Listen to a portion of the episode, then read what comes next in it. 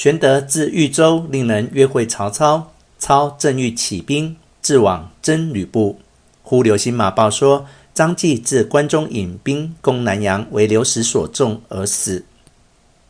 继知张绣统其众，用贾诩为谋士，结连刘表，屯兵宛城，欲兴兵犯阙夺驾。操大怒，欲兴兵讨之，又恐吕布来攻许都，乃问计于荀彧，彧曰：“此易事耳。吕布无谋之辈，见利必喜。明公可遣使往徐州，加官赐赏，令与玄德结合。不喜，则不思远图矣。”操曰：“善。”遂差奉军都尉王泽讥官告及和解书往徐州去讫。一面起兵十五万侵讨张绣，分军三路而行，以夏侯惇为主锋。军马至淯水下寨，贾诩劝张绣曰：“操兵势大，不可与敌，不如举众投降。”张绣从之，使贾诩自操寨通款。操见诩应对如流，甚爱之，欲用为谋士。许曰：“某昔从李傕得罪天下，今从张绣言听计从，不忍弃之，乃辞去。”次日，尹秀来见操，操待之甚厚，引兵入宛城屯扎，与军分屯城外，再诈连络十余里，一住数日。秀每日设宴请操，一日操醉退入秦所，试问左右曰：“此城中有妓女否？”操之兄子曹安民知操意，乃密对曰：“昨晚小侄窥见馆舍之侧，有一妇人，生得十分美丽，问之，即秀叔张继之妻也。”操闻言，便令安民领五十甲兵往取之。须臾，取到军中，操见之，果然美丽，问其姓。妇答曰：“妾乃张继之妻周氏也。”曹曰：“夫人是吾否？”周氏曰：“久闻丞相威名，今系幸得瞻拜。”曹曰：“吾为夫人故，特纳张绣之降，不然灭族矣。”周氏拜曰：“实感在世之恩。”曹曰：“今日得见夫人，乃天幸也。今宵愿同枕席，随吾还都，安享富贵，何如？”周氏拜谢。是夜共宿于帐中。周氏曰：“久住城中，绣必生疑，亦恐外人议论。”操曰：“明日同夫人去寨中住。”次日移于城外安歇。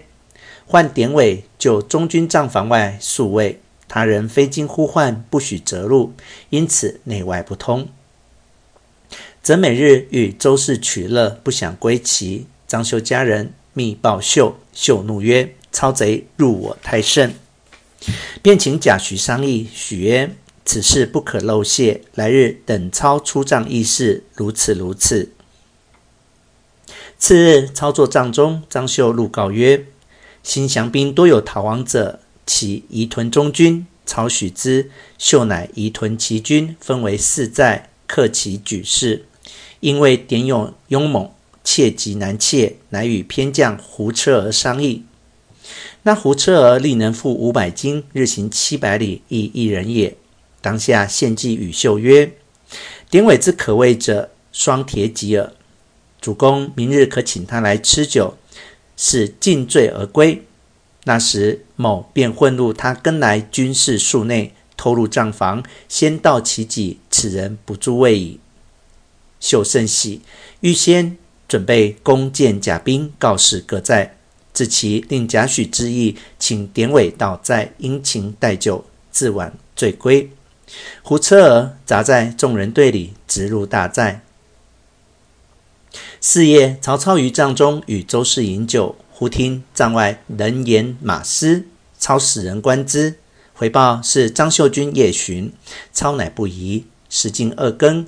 忽闻寨内呐喊，报说草车上火起。曹曰：“军人失火，勿得惊动。”须臾，四下里火起，操使着忙，急唤典韦。韦方醉卧，睡梦中听得金鼓喊杀之声，便跳起身来，却寻不见了双戟。使敌兵已到辕门，韦急掣步卒腰刀在手，只见门首无数军马，各挺长枪，抢入再来。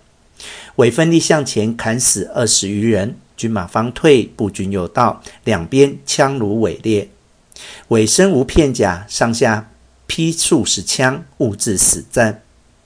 刀砍缺不堪用，尾急弃刀，双手提着两个军人迎敌，击死者八九人。群贼不敢近，只远远以箭射之。箭如骤雨，尾有矢拒在门。真奈在后贼军已入，尾背上又中一枪，乃大叫数声，血流满地而死。死了半晌，还无一人敢进前门而入者。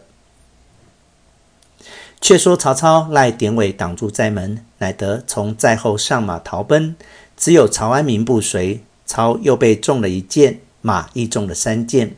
亏得那马是大宛良马，熬得痛，走得快。刚刚走到玉水河边，贼兵追至，安民被砍为肉泥。操即纵马冲波过河，才上得岸。贼兵一箭射来，正中马眼，那马扑地倒了。